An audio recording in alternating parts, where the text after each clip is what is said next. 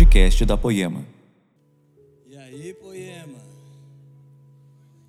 Nossa, eu também estava morrendo de medo de subir, de atrapalhar Deus.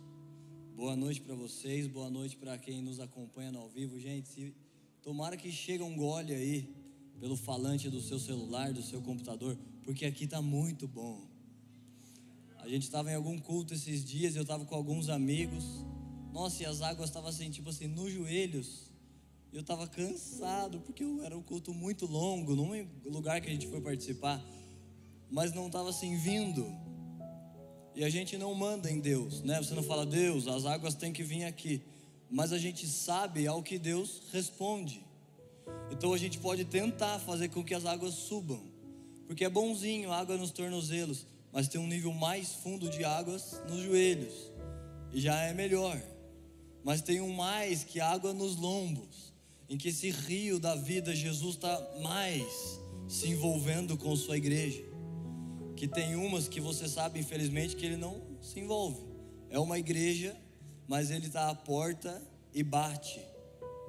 E se alguém tem mais compromisso com ele do que com religião, e alguém ouve e abre, então ele entra. Então eu nem queria muito subir, porque eu vi que ele entrou e, gente, foi maravilhoso. Vamos combinar um dia. A gente precisa fazer isso até que nem caiba mais o pregador. Tudo bem, cada coisa tem o seu lugar. Então adoração faz uma coisa que palavra não pode fazer, e palavra faz uma coisa que adoração não pode fazer. Mas um dia que a gente discernir no ambiente, um dia que Deus está querendo ouvir nossas canções. E foi, nossa, foi demais, né? A igreja liderou a adoração. Não só que a gente ficou esperando homens liderarem, mas nós mesmos, nas cadeiras, lideramos a adoração ao Senhor. E foi muito bom. Eu só quero fazer o meu papel de um jeito que agrade a Deus e a gente pode vo voltar para esse lugar de liderar uma adoração diante de Deus. Gente, vocês estão felizes? E tem uns braços cruzados para mim. Descruzem esses braços. Ficam felizes. Nós estamos juntos com a nossa família espiritual e vai ser bom demais. Só por alguns minutos que nós vamos ouvir coisas que vão afetar nossa vida para toda a eternidade. Se você vai no workshop de finanças ou alguma outra coisa, vai ser muito bom e você vai aprender mas não vai te afetar por toda a eternidade. Mas só por esses minutos que nós temos no domingo, vamos nos conectar como família aí. Ouvir o que o Senhor está dividindo com sua igreja hoje? Tem alguém nos visitando? Faz assim para eu te ver. Eu estou viciado em visitantes.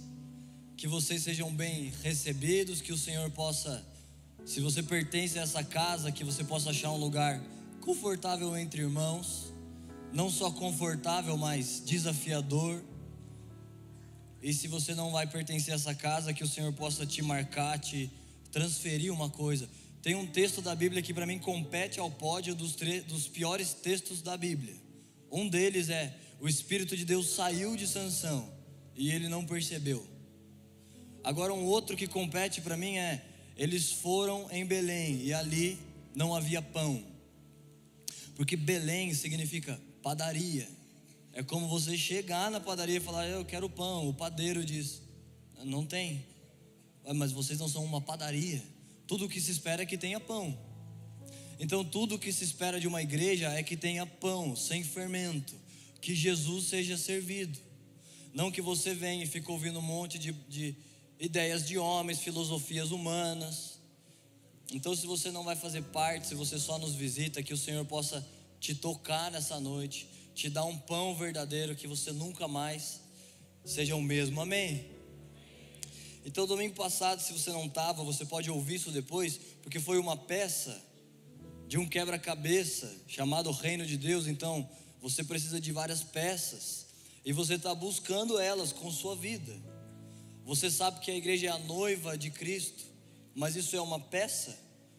Se você ouve em um domingo, isso não é suficiente para tocar a sua vida com Deus.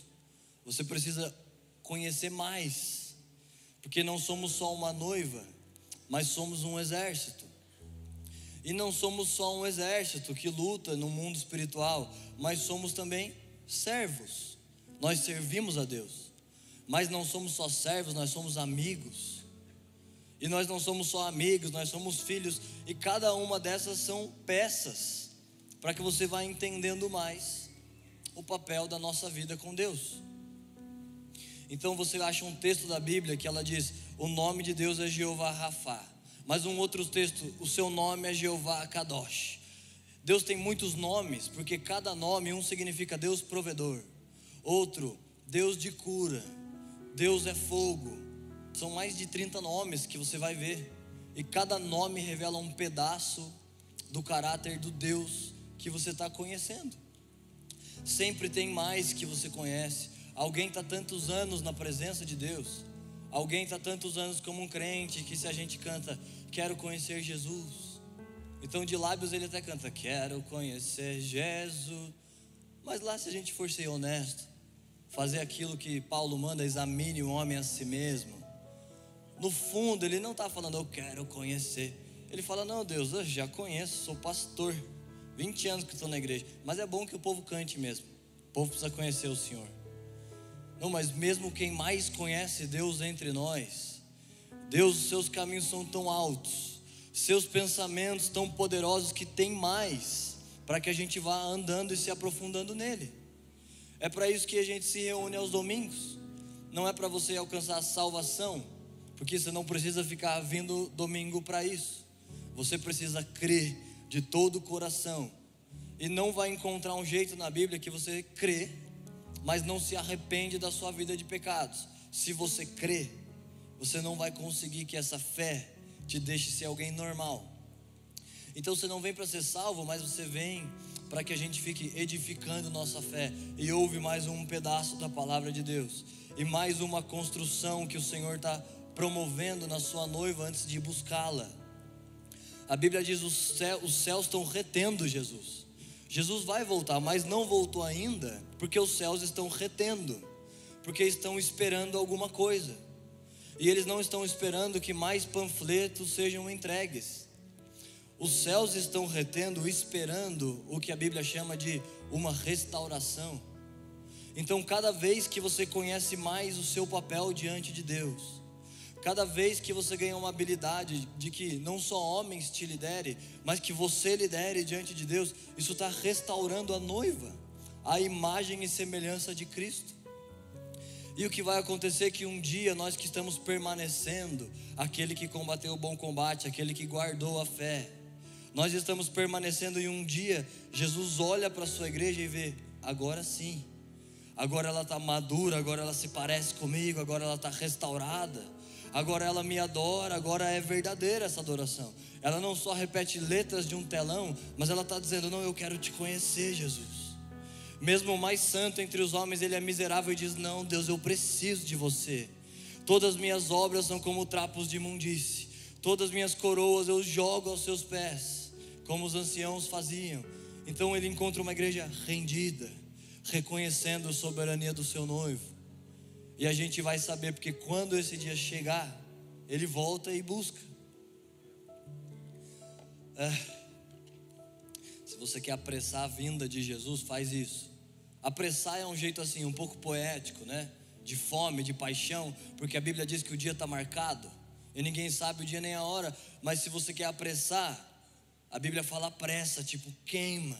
Seja maduro, conheça as peças do reino de Deus. Você quer que ele venha logo? Então se torne logo uma noiva pronta, porque ele está lá com paixão, com misericórdia. Ele já cumpriu todas as profecias a respeito da sua vida na terra. Ele veio, desceu, cumpriu todas. Mas agora ele espera que se cumpra a nossa, que é alcançar a estatura de Cristo. E por isso, quando a igreja lidera a adoração, é uma coisa tão poderosa, porque significa nós estamos reconhecendo quem Ele é, nós estamos subindo a um nível mais profundo em que nossos olhos naturais não veem nada. Felizes os que creram sem ver. Então nós não estamos vendo, mas nossa boca está nos levando a esse lugar. Está fazendo um lugar confortável para o Senhor. Você sabe que a Bíblia diz: o Senhor habita O Senhor se regozija no meio dos louvores do seu povo.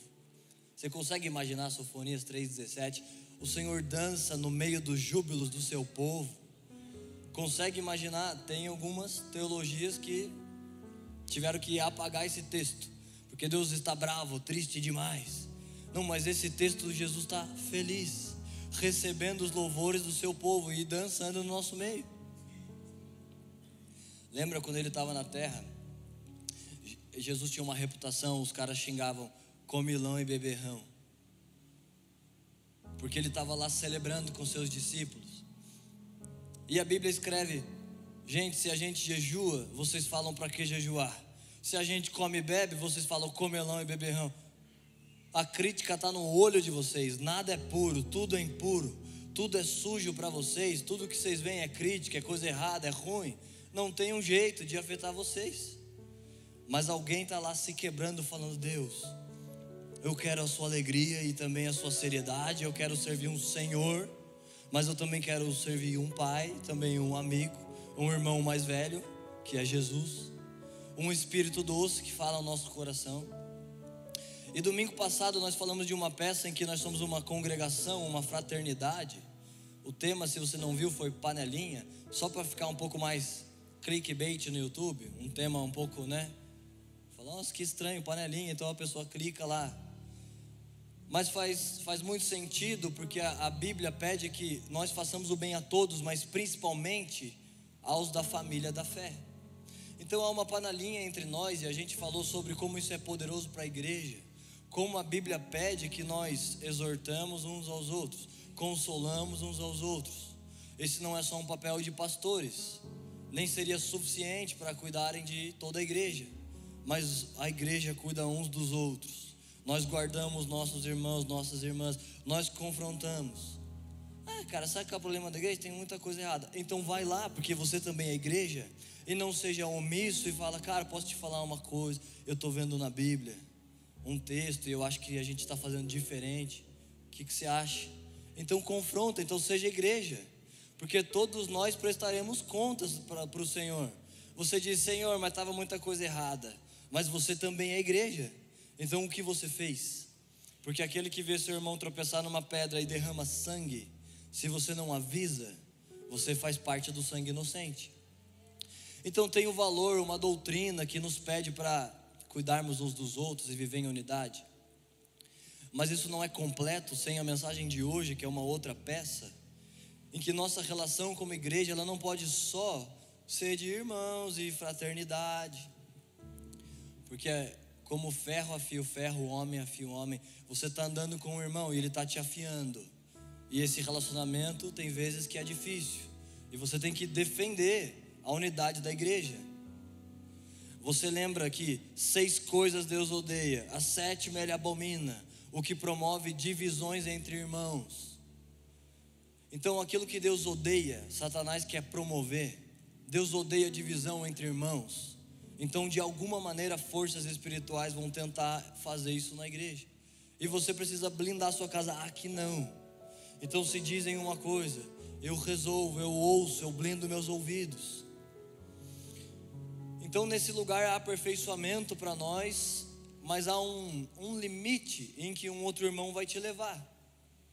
Tem até um nível em que ele vai aperfeiçoar a sua fé mas tem um lugar que só um verdadeiro pai pode te levar para um outro nível. Só uma coisa, uma relação com alguém que está em cima é que pode te transferir uma coisa mais profunda. Importante fraternidade, mas não suficiente. Então defende fraternidade. Tem uma, uma, uma pesquisa que diz a cada cinco amigos, um é chato. Então, se você não tem um amigo chato, você é o chato dos seus cinco amigos. Então nem sempre é fácil, você vai lá defendendo a unidade, né? Você não conhece, você vê algumas pessoas de longe, elas queriam andar com ele. Na verdade, você não queria, porque se você anda, tem ônus e bônus, e talvez você não está pronto para lidar com ônus. Mas se você anda e tem lá partes ruins, você defende, você protege, você cobre a nudez. Você defende para que Satanás não crie espaços entre nós. Mas também há um jeito que ele cria espaço que é se você não se relaciona com pais. Se você está com a sua Bíblia, abre comigo, senão você pode só ouvir. 1 Coríntios, capítulo 4, verso 15.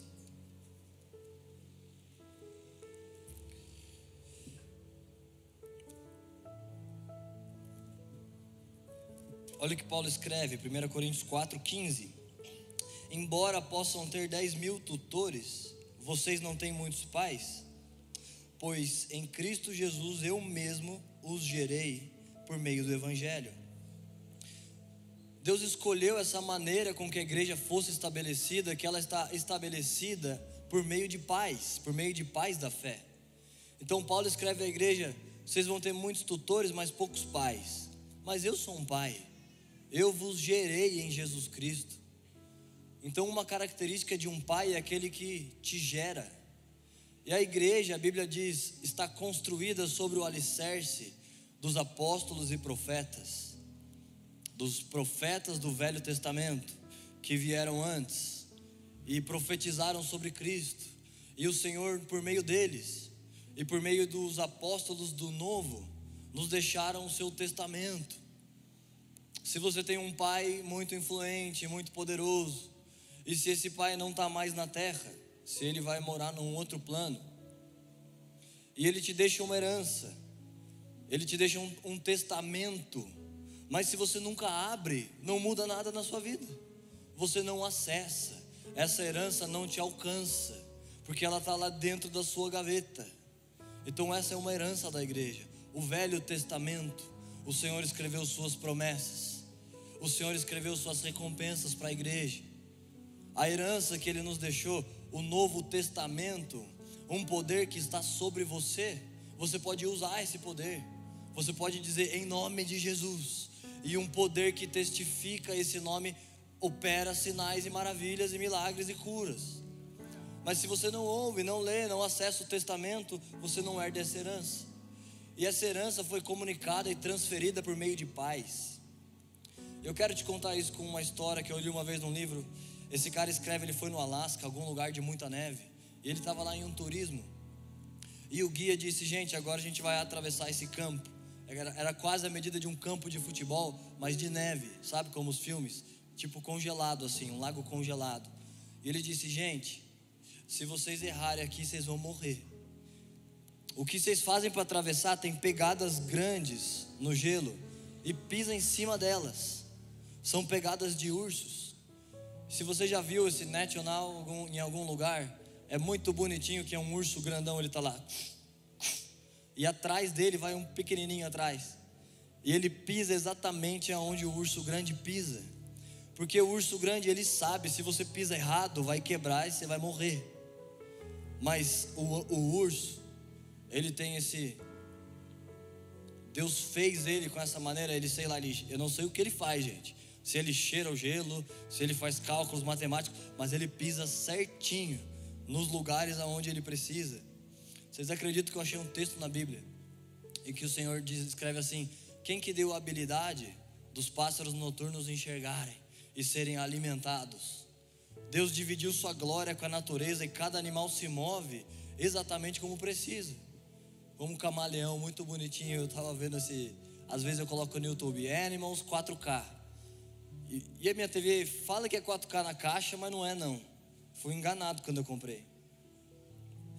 Mas é quase. Então tinha um camaleão, ele está num galho e ele vai quase que ele vira a cor de um galho. E aí ele vai andando e passa numa flor vermelha e vira vermelho. Nossa, inacreditável. É uma coisa simples, mas eu estava lá contemplando as coisas da natureza e me chocou. Deus pôs essa habilidade dentro dele. E o urso sabe exatamente onde pisa e o filhote não sabe. Então o filhote só pisa aonde o urso pisa. E isso é um papel de paternidade. Os pais vieram na frente, eles vieram primeiro. E eles abrem caminhos em lugares perigosos. Então você só vai e pisa em cima. Como esse ambiente que nós estávamos vivendo. Isso foi uma coisa que pais abriram para que a gente entrasse.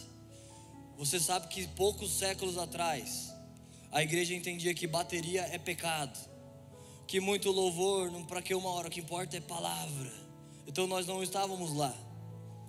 Por isso que é bem ridículo se alguém pergunta a um jovem Qual que você acha que é o problema da igreja? Então esse jovem pensa que o Instagram e a influência que ele tem deram uma voz para que ele toque nos alicerces da igreja, mas não deram. O, o, homens e mulheres estão dando o seu sangue pela igreja por milênios. Como alguém tem a autoridade de dizer: Ah, esse cara está errado, eu não concordo com isso. Você chegou quando? Porque há homens de mãos calejadas trabalhando por séculos. E eles estão lutando, dizendo: gente, bateria não é pecado, não. É só um jeito mais de louvar a Deus. Tem no Velho Testamento homens que com seus tambores profetizavam. Então eles vão avançando a fé para que um dia tenha uma igreja bonita que te sirva. E outros pais da fé que falam, gente, vida com Deus não é só ouvir uma palavra e vai embora todo domingo, porque Deus é uma pessoa. E ele não é um conceito de check-in. Pronto, já foi três músicas, uma oferta, uma palavra, vamos embora. Deus está sempre feliz com essa mesma coisa. Se ele é uma pessoa, ele não tem gostos diferentes. Ele não tem um dia que ele leva a igreja, não, eu quero ouvir canções nessa noite. Eu quero que eles adorem meu nome. Eu quero recolher incenso pela igreja. Incenso são as orações dos santos. Enquanto a gente ora, enquanto a gente adora, pensa isso na sua cabeça. Feliz o que creu sem ver, mesmo que você não vê. Mas a Bíblia diz que no mundo invisível, enquanto você ora e adora, anjos passam pela igreja com incensários, recolhendo nossas orações. Se você gosta de anotar, tem algumas pessoas, isso está em Apocalipse 5,8. O Senhor delega dos céus anjos que são responsáveis por recolher orações dos santos e levam até o trono de Deus. E só quem tem autoridade de fazer isso, isso é parte da nossa herança. O cara mais influente da terra, ele não pode fazer isso. Anjos não vão buscar o incenso dele, mas a igreja que nasceu de novo, o povo que o Senhor chamou para serem meus filhos, eles podem, Pai, você pode me ouvir agora, você pode recolher minha oração. E quando a gente faz isso, nós estamos fazendo guerra no mundo espiritual. Mesmo que você ouve pouco de púlpito, existem demônios, repreende Satanás, e isso também é bíblico. Que a gente repreende Satanás, tudo bem, mas enquanto você está adorando Jesus, você está fazendo guerra, porque você está levantando o nome mais alto, e esse nome vai abalando todos os outros nomes vai afetando todos os outros nomes. Você lembra como Davi tocava uma harpa e a melodia dos seus dedos expulsavam demônios? Porque ele está anunciando, ele está profetizando, não está fazendo um espetáculo para homens, porque Deus não iria responder. Mas ele está com seus dedos, tudo que tem fôlego, louve ao Senhor. Eu estou te ministrando, Jesus, com meu coração e me expressando nas melodias. E esse ambiente fazia guerra e expulsava demônios. Então não tem nada mais importante que nós podemos fazer como igreja. Mesmo se a gente coloca aqui no telão, vamos guerrear contra pornografia, drogas, pobreza, miséria, coisa. Se a gente adora, nós estamos guerreando contra tudo que ataca a igreja. Contra divisões, o seu coração está mais manso, mais dócil, mais amável, mais verdadeiro, porque você está lá adorando e você vai se parecendo com quem você adora. Então Deus escolheu que a igreja tivesse encaixada em um tipo de paternidade espiritual. Eu sei que por aí esse termo ofende alguns, né? Tem uma linha teológica que diz não existe. E tudo bem, em, em Israel no Velho Testamento haviam doze tribos. Doze é o número na Bíblia que significa governo perfeito, uma coisa completa. Na noiva que somos nós, João vê essa noiva. Ele, ele fala: Quem é essa, Senhor? Ele diz: Essa é a minha igreja. Então ela tem uma coroa com doze pedras. É doze, é completa, é uma coroa perfeita. São doze apóstolos. É o governo perfeito da igreja do Novo Testamento. E eram doze tribos. É uma configuração que Deus escolheu para Israel ser igreja. Então o velho é uma sombra do novo, também é parte do nosso testamento. Se você corta da sua Bíblia e você só lê o novo, você não acessa partes da sua herança que Jesus escreveu no testamento. Está lá no velho, tem muitas coisas ricas, tem muitos segredos por detrás das letras que você pode acessar. Então aquilo é uma sombra que aponta para o novo, e as doze tribos significam tribos espirituais que existem hoje. E nós somos um tipo de tribo que é como nós vivemos e cremos não é uma linha teológica que a gente fala, ai cara, Não. A gente crê em paternidade. Não é uma linha, é um, é estilo de vida. Ninguém me convenceu de paternidade. Eu vi, eu sou fruto de uma linhagem de paternidade espiritual. Eu vi com meus olhos, nós somos uma família. Antes de Mark Schubert chegar, que é um dos pais da nossa família. E não só da nossa família, mas é um pai da fé. Um homem que dedicou seus últimos 40 anos em missões e nações, e toda a vida dele é edificar a igreja de Jesus pela terra. É um homem que abriu o caminho e você pisa lá nos lugares que já estão marcados. O que, que eu estava falando mesmo, gente? Estava legal isso aqui, eu perdi o flow agora. Porque eu estou muito cansado. Você sabe que eu tenho uma segunda filha que acorda de hora em hora, né? Então, as últimas duas noites. Inclusive, para quem não sabe, essa minha filha é tão apressadinha que a caminho do hospital nasceu no carro.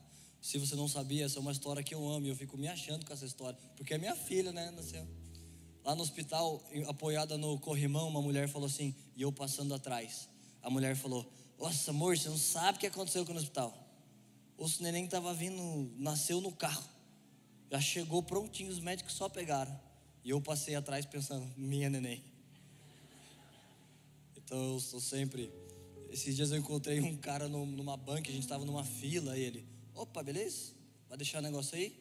Um senhor, né? Falei, ah, vou deixar ele. Né? Ah, meus netos. Falei, nossa, que legal. Ele tá tão orgulhoso que nem tem nada a ver, mas ele quer mostrar os netos dele para mim. Eu falei, nossa, que legal. Deus abençoe, né? Que legal seus netinhos. Ele, ah, cara, eu tenho dois. Senta lá na minha mesa, uma maravilha. Eu falei, nossa, que benção. E fomos melhores amigos aí, uns sete minutos até chamar meu número. Lá no correio, misericórdia. Não vejo a hora de ser corpo glorioso, porque eu não vou mais no correio, não vou mais pagar a conta no fila, não faço mais nada dessas coisas humanas. Mas até lá tudo bem, eu posso aguentar. Então nós estamos nessa linhagem de pais e como eu estou cansado, eu estava contando para vocês, eu não durmo, né? Eu esqueço algumas coisas aí, mas aí vocês me ajudam e a gente vai lembrando. Mas antes de que ele chega, antes de que a gente se conectasse nessa família, eu viajava com o Leandro vários lugares do Brasil, ele pregava, eu levava os livros, vendia os livros, tal, botava lá uma mesinha, né, e ajudava, acompanhava ele, eu ia para aprender, para estar tá andando com ele. E eu lembro muitas agendas antes de uma conexão de família. E era legal, é um pregador contemporâneo, sempre lutou contra religião. Uma das primeiras pessoas que eu vi defendendo um culto, porque nas aparições de Jesus na Bíblia sempre era diferente. Então, como na igreja evangélica o culto é sempre igual, como Jesus nunca atrapalha um pouco as coisas, porque ele fazia um monte de bagunça. Pensa na igreja, gente, pensa um culto, começa a escutar um barulho no telhado, taca, taca, taca, taca. misericórdia, está repreendido. Quebram o telhado, descem um homem numa maca. Isso acontece nos cultos de Jesus. Mas será que a igreja fala, não, misericórdia, gastamos 100 mil só para blindar o telhado, imagina. Então Jesus sempre está deixando homens desconfortáveis. Mas alguns cultos evangélicos que estão tão preocupados com o dízimo e com a adesão de clientes, que o culto é sempre muito confortável. E Jesus nunca diz para ninguém, gente, quem não come do meu pão e não bebe do meu sangue não tem parte comigo. Pedro fala, Senhor, palavra dura demais. O senhor quer mais seguidor, tem que baixar o nível. Jesus fala: Pedro, se é duro para eles e é duro para você, pode ir também. E Pedro fala: Não, Jesus, mas eu vou para onde? Só tu tens palavras de vida eterna. Então, cultos que Jesus confronta, cultos que Jesus aviva, cada culto é uma coisa. Se tem alguém com coragem de ouvir, se tem alguém com coragem de dar espaço para Jesus, ele manifesta sua multiforme sabedoria. Então eu não inventei isso, nós não inventamos, isso foi herdado por pais. E depois que Schubert chega, então a gente continua fazendo agendas, mas muda tudo, porque é um pai da fé conectado a uma linhagem. Então, mesmo que ainda continua combatendo religião, ainda é legal e contemporâneo, numa época em que era bem assim, ternos e coisas assim. Só que agora tem mais, agora tem mais peso porque está encaixado numa família, em um legado espiritual. Domingo passado nós falamos de Salmo 133, que é uma, uma doutrina lá do Velho Testamento. Como é bom e suave que os irmãos vivam em união. Então é bom e suave que a gente vive na panelinha e defende uns aos outros. É como o óleo que escorre da barba de Arão. Então o óleo, né, se você tem um óleo, isso é provisão, unção. Não tem como ele andar de lado. O óleo escorre, o óleo desce. Pais da fé, como apóstolos e profetas do Velho e do Novo, eles foram derramando óleo até que chegue a nós. Sem uma vida de submissão, é bom e suave que vivam em união, porque esse alinhamento permite o caminho do óleo. Que óleo te alcance, que pais te toquem. Em Atos 19 você vê Paulo, que é um pai, embora terão 10 mil tutores, terão poucos pais, mas eu vos gerei. Ele é um pai e ele encontra irmãos na fé, dois irmãos na fé. Ele diz: Gente, vocês conhecem o Espírito Santo? E você sabe que o Espírito Santo é o batismo do Espírito Santo é um, um nível de fé. Existem três batismos claros na Bíblia: de águas, batismo no Espírito e o batismo de fogo. E cada um é um nível de fé. E isso está fazendo parte da sua herança. Depois você precisa ler para que você receba isso. A maneira que você está construindo sua vida na terra está somando galardões na sua eternidade. Então, domingo após domingo, Jesus, já somos salvos, mas só salvação não está suficiente. Eu preciso de mais intimidade, só dons não está suficiente. Porque homens de dons falam, Jesus, curamos no seu nome. Ele diz, mas eu não conheço vocês. Eu não tive intimidade, eu não tive tempo. Quem sabe vocês tinham uma peça em que a igreja é servo, mas eu não chamei só um bando de servos. Eu chamei amigos, filhos, noiva, e eu não tive essa intimidade. Então, domingo após domingo, segunda a segunda, a gente está na nossa vida construindo uma vida que vai valer a pena na eternidade. Então, esses níveis estão lá no seu testamento. A vontade de Deus é boa, legalzinho. Você não peca, você não, né? A vontade de Deus é agradável, é melhor, porque não é só boa, mas é agradável. E o terceiro nível que a Bíblia revela, a vontade de Deus é perfeita. Então, uma vontade é como uma terra que recebe uma semente e ela frutifica 30 por um. É bom que ela frutifique. Ela fala: Nossa, é verdade, cara. Evangelho, Deus, tudo. Vamos para o céu. Deus abençoe. Legal o Evangelho. Você não se doa tanto, você não está tanto querendo, mas é boa essa vontade. Você não vai para o inferno. E você frutifica 30 por um a palavra que você ouve. Mas tem um nível que nós gostaríamos que todo mundo fica daqui para lá. Todo mundo é livre. Você pode fazer e ir até onde você escolhe. Mas como líderes, como irmãos mais velhos, como parte dessa família e paternidade espiritual, a gente sempre quer que todo mundo vai do lado de lá. 30 por um, não. 60 por um é bom, é agradável, mas eu quero 100 por um. Só batismo de águas não, mas do Espírito também e do fogo também. Todos os níveis para a igreja. Então Paulo encontra esses homens, eles falam: Não, a gente não conhece o batismo no Espírito, não, Paulo. A, a gente conhece o de águas, de João. Paulo falou: Não, isso aí é só o começo. Impõe mãos sobre eles, que é uma doutrina da igreja. Às vezes isso está um pouco esquecido, né? Alguém me perguntou, cara, mas assim, né, o movimento de vocês fica pondo mãos, essas coisas, para as pessoas cair? Falei, é, põe, né? Elas caem se quiser, né? Falei, ah, cara, eu não, não curto muito, né? Só que não é um estilo que a gente escolheu. Hebreus 6 diz as seis doutrinas elementares para a igreja.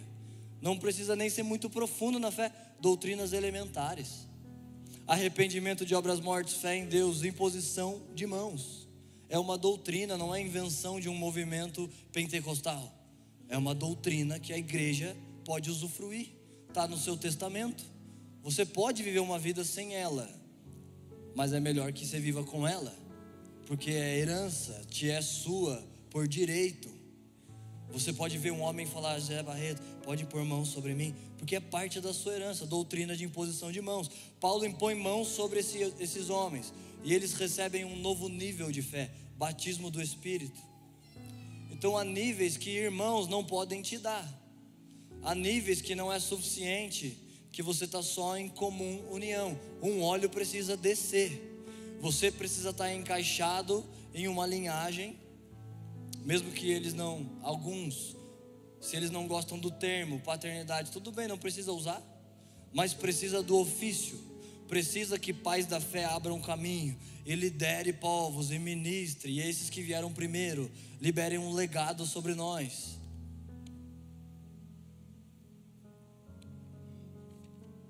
E se você sabe dessas coisas, você entende muito melhor qual é o seu papel nesse reino de Deus.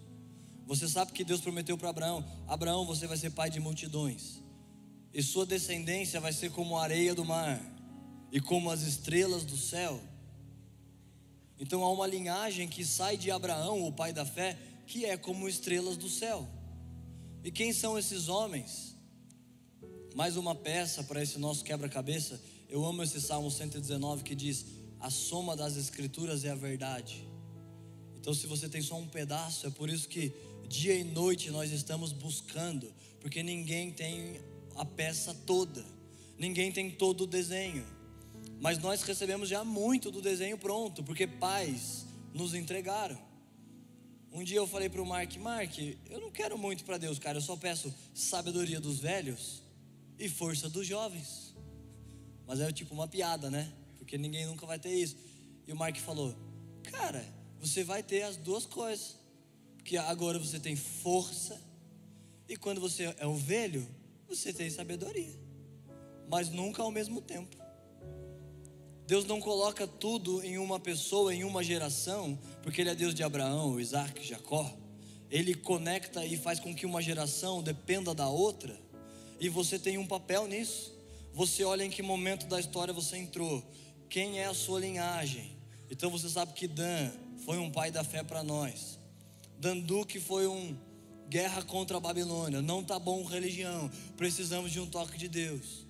Algum dia eu queria só pregar que nem ele, porque ele quase não prega, né? Mas também precisa ser um velho para fazer como ele faz, que ele só fica andando e rindo. Fala... eu sei que alguém nem gosta, alguém fala, cara, mas precisa de palavra, Bíblia, tal. Bíblia, eu gosto de Bíblia. O cara fica rindo, fazendo piadas. Mas, gente, vamos ser honestos que a gente está com um monte de Bíblias, cheio de Bíblias, e eu amo a Bíblia, pregar eu estou pregando. Mas o ministério dele muitas vezes não é esse não é o papel que ele tem no reino de Deus. Ele vem em igrejas que já estão lá colecionando mil mensagens. E o papel dele não é te treinar em uma habilidade que você ouve do lado de fora e fala: caramba, a Bíblia é legal. O papel dele é te treinar do lado de dentro, aonde você fecha seu olho, discerne o ambiente e fica provocando a glória de Deus. Então ele divide um texto. Então ele fala um outro versículo mas ele está só como um pai de, na frente de um povo ensinando a igreja. Por que nosso compromisso evangélico é tão sério? Por que nós temos que ser tão fiel ao reloginho? Por que Deus nunca está feliz e a gente não pode rir? Também é um escândalo para alguém um movimento que pessoas riem. E gente, é bem simples, essa teologia deixa esses caras embriagados, né? Como Paulo diz, a letra mata, o espírito vivifica. Então faz um vídeo, risada é do diabo. Onde que Deus faz rir na Bíblia? Qual é o problema com as manifestações de Deus? Deus é o médico dos médicos. Ele tem um monte de pacientes. E ele não prescreve uma receita única para todo mundo. Alguém precisa rir.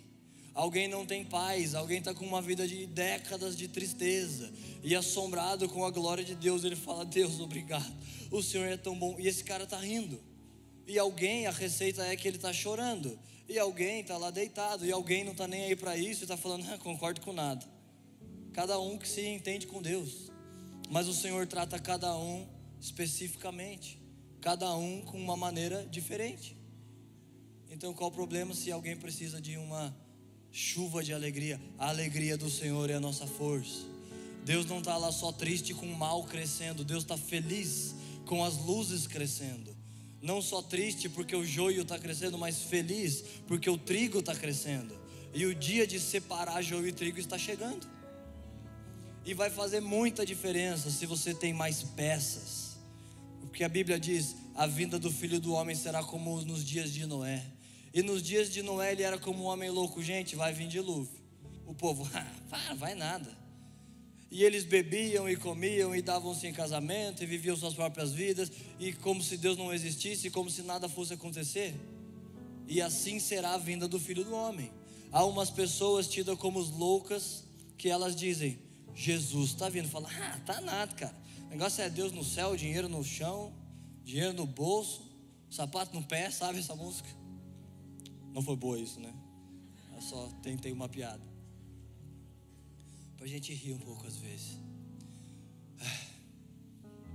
Eu estou cansado e feliz. Eu acho que a gente essa noite vai bater a meta. E depois dobrar a meta. Então alguém só vive como se Deus não existisse. É como nos dias de Noé. Um velhinho louco anunciando um dilúvio que ninguém pode imaginar. Mas, mas gente, vai vir. Jesus está voltando e você tem uma chance de lidar com isso 30 por 1, 60 por 1, ou 100. Alguém ouve o Evangelho de Deus e fala: Jesus, o que, que eu faço? Vende tudo. Mas tudo é muito, Deus. Então para mim não vai dar.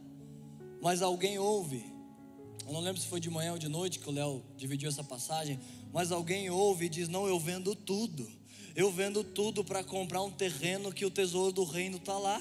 Porque o que, que te importa posses no céu? que importa ser ouro, que a sociedade vive e morre para ter ouro, mas vai ser piso no céu. O que homens idolatram, nós vamos pisar na eternidade. E vai fazer diferença a vida que você construiu aqui, quando esse dia chega. Por isso há profetas, há pais anunciando: Jesus está vindo. Falta pouco tempo, mais um pouquinho de tempo, e ele vai buscar essa noiva. Então você sabe que sua família tem um papel com o avivamento. Você sabe que sua família tem um papel também em afetar a sociedade.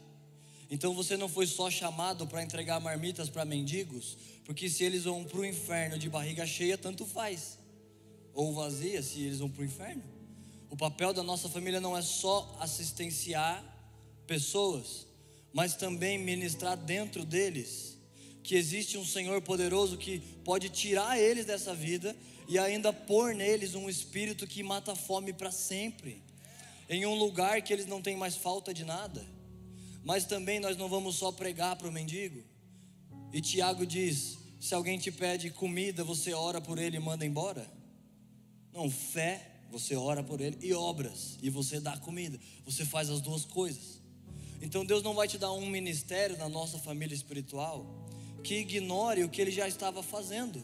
Você entende isso, Deus de Abraão, Isaac e Jacó? Nenhum de nós é o último pacote da bolacha, nem o primeiro. Não é a partir de você uma coisa, mas o Senhor te trouxe. O Senhor te conduziu a um lugar para fazer parte de uma coisa que Ele já estava fazendo. Você já pegou a jornada andando. Nós não somos os trabalhadores das seis, das seis da manhã. Homens têm trabalhado, morrido, dado suas vidas. Nós pegamos o cajado às cinco da tarde. Falta agora só um pouquinho. Porque nas mais densas, gente, olha esse texto da Bíblia, meu Deus.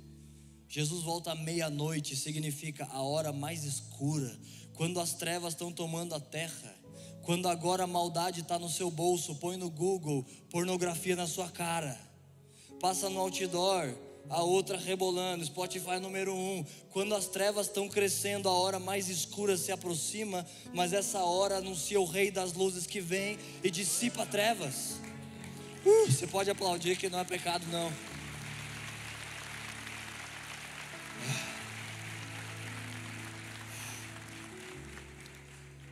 Então, se você olha um pouquinho para trás, você vê pegadas dos seus pais da fé e não sai daqui pensando, nossa, quem é meu pai? Preciso de um pai espiritual. Eu quero te falar, essa paternidade já te toca. Você está encaixado na família. Eu não sou seu pai. A minha, so, a minha sogra não, porque ela é vó da minha esposa. Eu não sei qual é o nome disso. Mas a vó da minha esposa está cuidando da minha filha. E ela não é a mãe da minha filha. Mas ela está por umas horinhas lá cuidando. Então ela assume uma função paternal, mas ela não é quem é, sou eu. Então existe um pai sobre nós. E eu vou falar dele já já, essa segunda parte onde eu quero chegar. Ah, papai, mas falta pouco. Então, existem homens com funções paternais que lideram e ministram a igreja, e toda a igreja está conectada nisso. Você não precisa individualmente, ah, o meu pai espiritual. Nós somos uma igreja que caminha em família espiritual. É o nosso estilo de vida. Um caminho do óleo de homens que prestam contas a homens e se submetem a homens. E obviamente que alguém vai falar direto com Deus, né? Porque alguém vai ser muito velho e não tem um outro velho que é pai dele. Tipo o Dandu, que é um velho. E eu só estou falando isso porque ele fala, ele fala, gente, 40 anos atrás eu já era velho. Então, como vai ter um pai espiritual vivo? Não dá, gente. Só se Abraão, só se Salomão tivesse pedido, quando Deus aparece, Salomão, me pede qualquer coisa que eu te dou. Se Salomão fala, ah, Deus, quer viver para sempre então. Salomão ia estar tá aqui, acredita? Ia ser conhecido o homem que pôde diante de Deus, Todo-Poderoso, pedir qualquer coisa e pediu para viver para sempre. Mas foi isso que chocou a Deus, ele não pediu. Imagina ele dizendo: qualquer coisa, Deus. Pensa, você está diante de um presidente e já te desperta um senso de miséria que você fala: Nossa, o que, que ele pode me dar? Mas se ele não é crente, a Bíblia diz: maior é o que habita em nós, maior é o que você pode dar do que o que ele pode te dar. Se ele pode fazer um favor de consertar buracos na sua rua, mas vai passar nas mais densas trevas, à meia-noite, quando Cristo busca a sua igreja, tanto vai fazer se seu carro trocou o amortecedor mais vezes, pelo buraco da rua ou se ele te fez esse favor. Tanto vai fazer se ele te deu uma casa ou se você morou de aluguel. Mas o que você pode dar para ele, não tanto vai fazer. Se o Senhor vê nele um espírito de, de redenção, esse é o selo da garantia de Deus. Como eu sei que Jesus está voltando? Por meio de um espírito em você que ele vai buscar. Jesus marcou sua igreja, tem uma marca. Como se você vai comprar uma coisa, hoje em dia não tem mais, né? Mas muitos anos eu ia alugar uma bicicleta num lugar que eu deixo o meu RG. Então a pessoa sabe, a bicicleta custa 100 reais.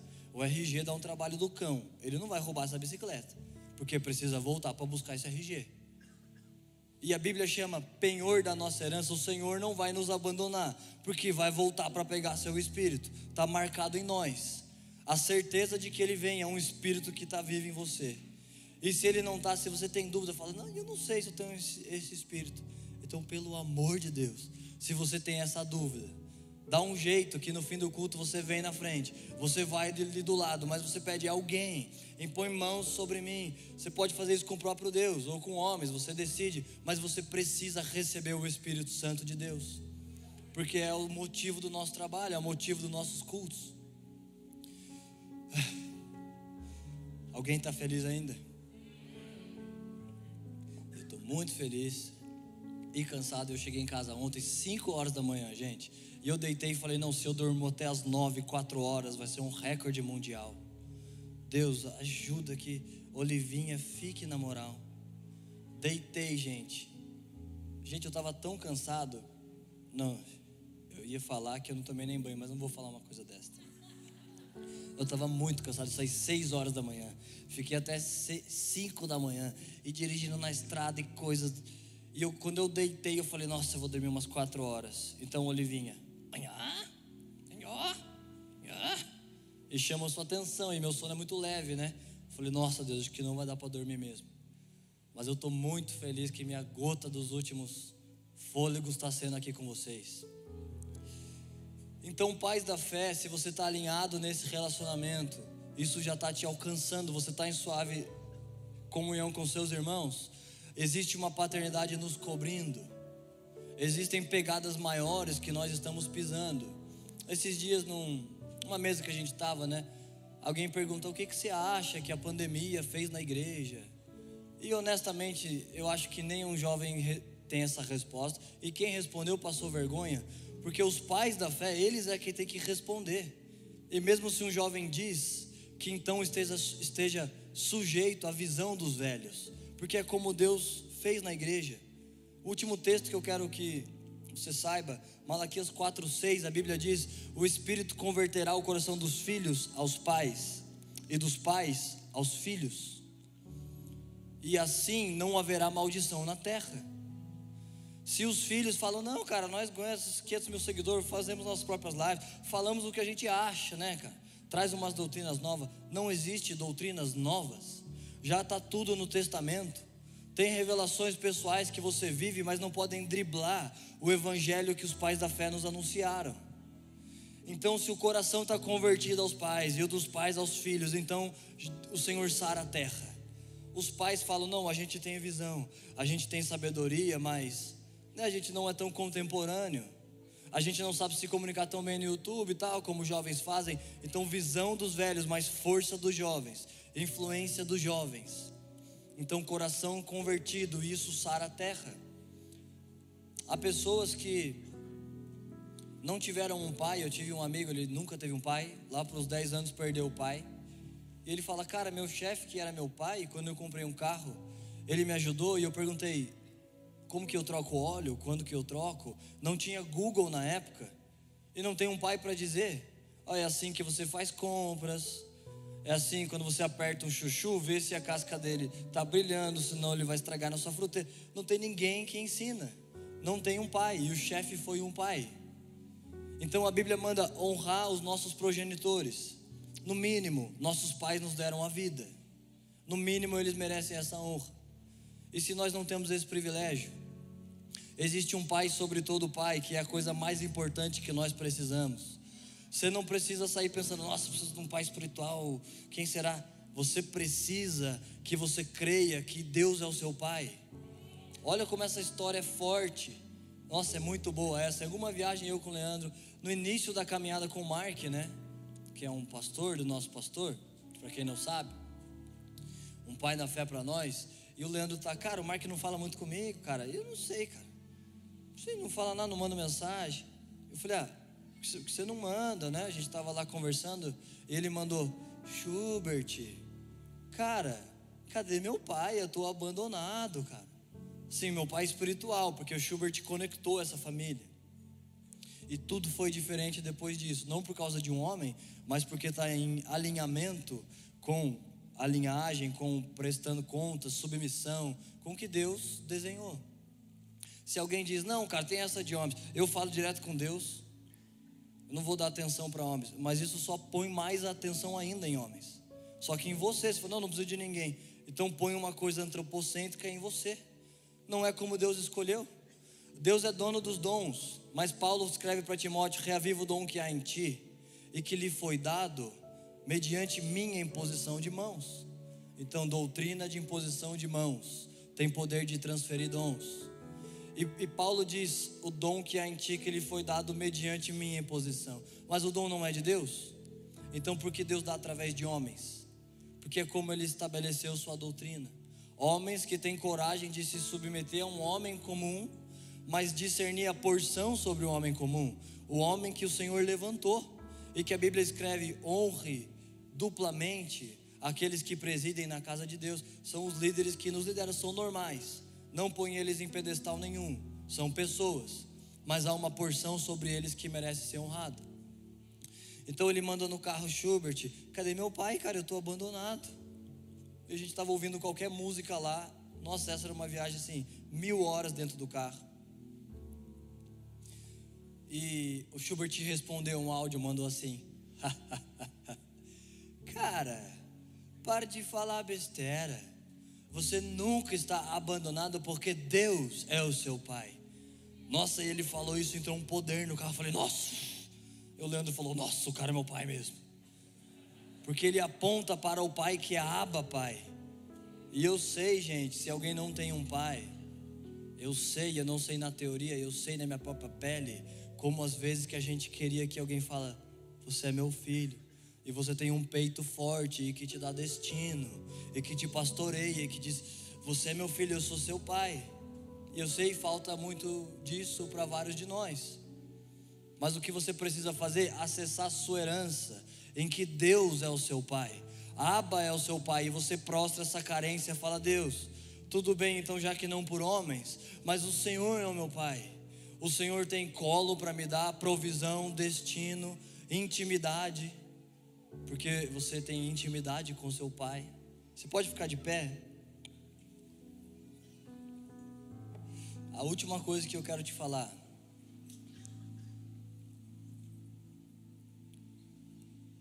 Olha como essa paternidade, isso cai sobre toda a igreja isso toca a sua vida. Eu vou ler um salmo para você, Salmo 68. Claro, isso precisava ser um salmo de Davi. Agora você sabe, o Novo Testamento está escrito, então você sabe, Deus é pai e tal, Deus me adotou. Mas no Velho Testamento, em que o povo se relacionava com o Rei dos Reis, e a voz de Deus era por meio de profetas, Davi, no Velho Testamento, o homem que tem a chave do coração de Deus, Apocalipse, eis que venho cedo, e tenho comigo uma chave que abre portas que ninguém fecha, fecha portas que ninguém abre, chave de Davi. Davi tem tanto o coração de Deus que leva o nome na chave que abre todas as portas. E Davi tem essa revelação no Velho Testamento e ele diz: Abba. Ele está reconhecendo Deus, você é meu pai. Você é o cabeça da linhagem de pais. Mesmo que lá na frente Jesus vai ser chamado filho de Davi, mas o pai dos pais, Abba Pai, essa paternidade que cobre todos nós. Olha como ela te alcança e como ela flui por meio de você. Davi também escreveu o Salmo 68, verso 5.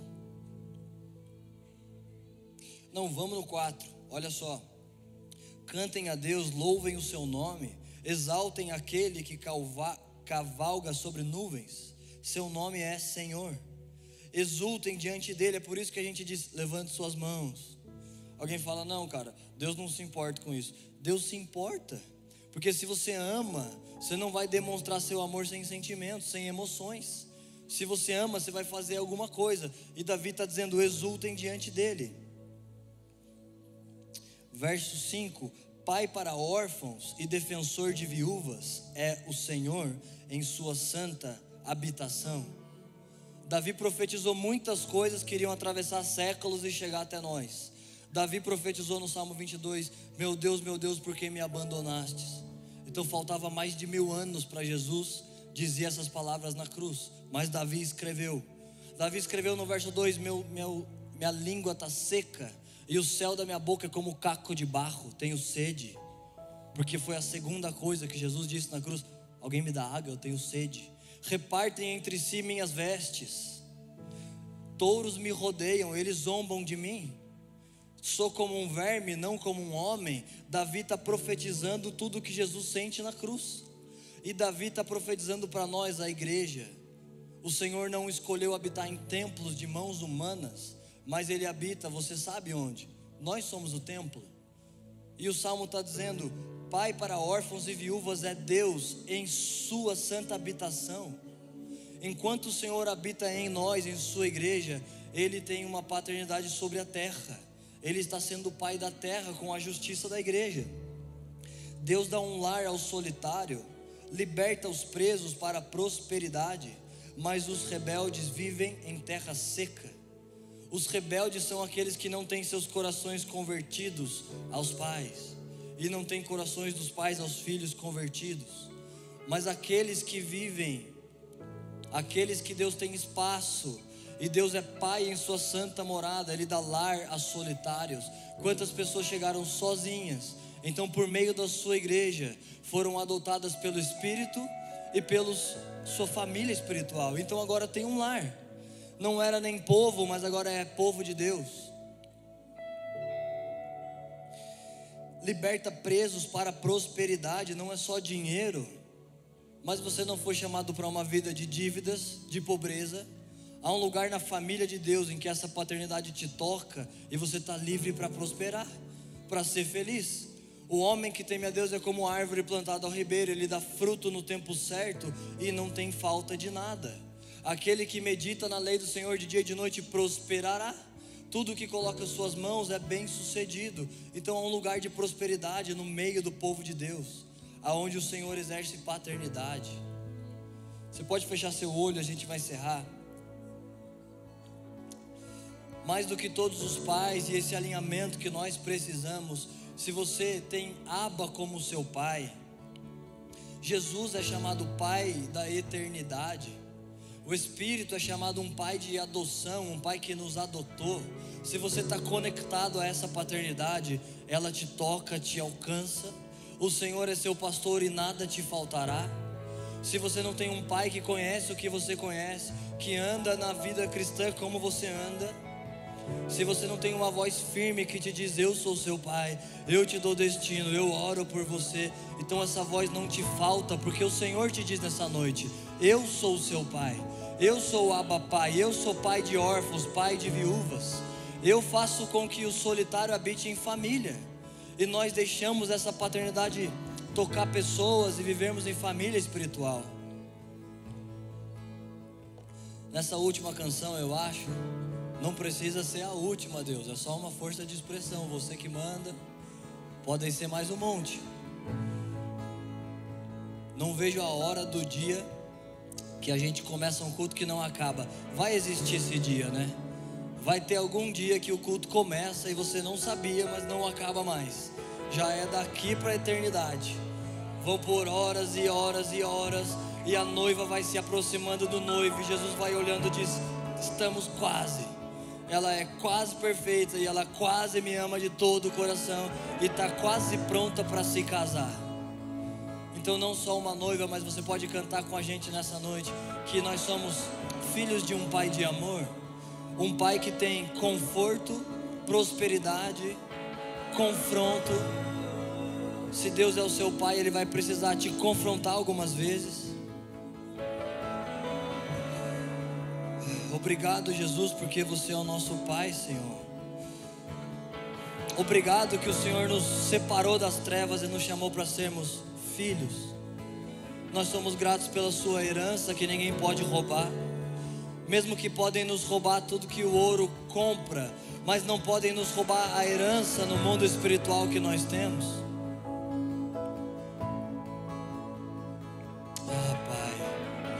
Pai, nosso, o Senhor é o nosso Pai, Deus instala em muitos de nós que já estamos cansados de ouvir, mas não é porque você ouve que você tem e que você carrega, então instala em nós uma vida, um estilo de vida em que nós temos um Pai presente, um Pai de amor, que é o Senhor.